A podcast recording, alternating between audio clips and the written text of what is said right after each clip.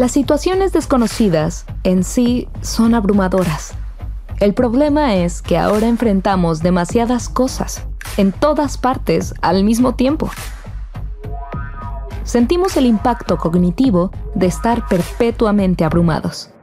Una metáfora visual que representa el concepto abstracto del pensamiento. Haces otro chiste como ese y te vas de aquí. No, por favor, tengo tres hijos nos hemos vuelto crónicamente lentos, olvidadizos, confusos, dispersos, atorados y apurados al mismo tiempo. Sin embargo, algunos frameworks pueden ayudarnos a desarrollar una mentalidad más adecuada para hacer frente a estas situaciones. If you're going to keep coming in here with work that I need to do, I'm going to need a new monitor.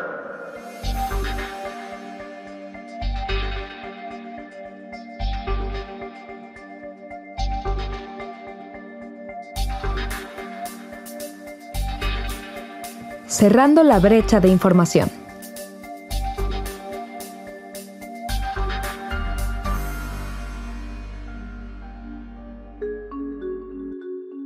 El mapeo de stakeholders o partes interesadas nos ayuda a cerrar la brecha de conocimiento sobre la situación que tengamos enfrente.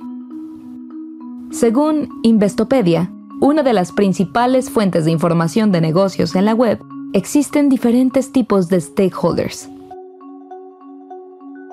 Los internos son partes que existen dentro de una empresa y se ven directamente afectados por nuestras acciones. Ejemplos de stakeholders internos podrían incluir a los propietarios del negocio, los inversionistas y los diferentes departamentos o empleados. Los stakeholders externos son aquellos que están involucrados o se ven afectados por nuestras acciones, pero no tienen una afiliación directa con la organización. Ejemplos de stakeholders externos podrían incluir a los proveedores, los clientes, medios de comunicación, acreedores, comunidades, gremios y agencias gubernamentales. Recopilar información sobre un problema desde la perspectiva de todas las partes interesadas puede ayudar a establecer las bases para comprender una situación desconocida, ya que nos proporciona un conjunto rápido de observaciones valiosas sobre el tema. A stakeholder is anybody, anybody who cares about what we're doing, who may be impacted by the work we're doing. It could be the people that could impact us. Supongamos que un departamento de marketing enfrenta una situación nueva. Se le ha asignado la tarea de reducir su costo de adquisición de clientes. Pero como sucede con las situaciones desconocidas, no recibieron instrucciones específicas sobre lo que hace que la adquisición de nuevos clientes sea más costosa, ni cómo reducir ese costo. ¿Cómo podrían cerrar este gap de información? ¿Cómo podría este departamento de marketing recopilar la información para entender mejor el aumento del costo de adquisición de clientes? Una forma rápida de hacerlo es identificando los diferentes stakeholders o partes interesadas internas y externas, y levantar información desde su punto de vista.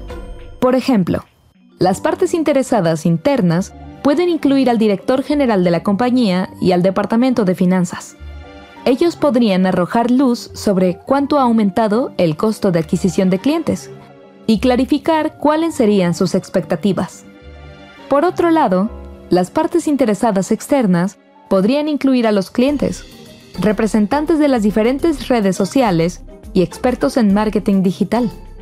Estos podrían aclarar por qué ha aumentado el costo y ayudarles a visualizar formas para interactuar mejor con su audiencia. And that's what a stakeholder is. A stakeholder is somebody who operates in a fluid, non transactional, vision driven structure for pooling resources, energy, and power that is not a bus and it's not a bicycle. Dependiendo del tiempo que tengamos a nuestra disposición y la profundidad de entendimiento que necesitemos desarrollar sobre el tema, hay tres formas distintas de interactuar con stakeholders. La manera más profunda, pero más tardada de interactuar con ellos es a través de entrevistas de profundidad. Pero no siempre tenemos el tiempo. Y no siempre es necesario hacerlo de esta forma. Una forma más rápida de levantar información de parte de los diferentes stakeholders es a través de un cuestionario en línea. Pero la más sencilla y rápida de todas es poniéndonos en los zapatos de cada uno de ellos y tratar de ver la situación desde su punto de vista.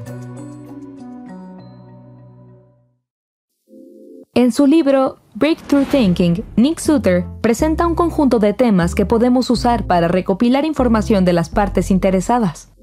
Primero, necesitamos entender sus ambiciones y las barreras que les impiden alcanzarlas. En segundo lugar, debemos preguntarles sobre las causas detrás de esas barreras y los efectos que estos impedimentos tienen en sus vidas. Y finalmente, pueden ayudarnos a comprender ¿Quién más está involucrado? ¿Cómo se ven afectados o contribuyen al problema? ¿Y por qué se comportan de esa manera? El mapeo de partes interesadas es un proceso súper simple que podemos usar para cerrar la brecha de conocimiento cuando enfrentamos situaciones complejas y ambiguas. Nos ayuda a ver el panorama general al identificar a todos los actores internos y externos involucrados y recopilar rápidamente todos los datos e información relacionados con el problema. Entonces, la próxima vez que enfrentes una situación ambigua, haz una lluvia de ideas sobre todos los actores, clientes y organizaciones internos y externos involucrados. Haz un cuestionario utilizando formularios de Google. Envíalo a cada parte interesada y, en unas pocas horas, obtendrás un entendimiento sistémico del asunto.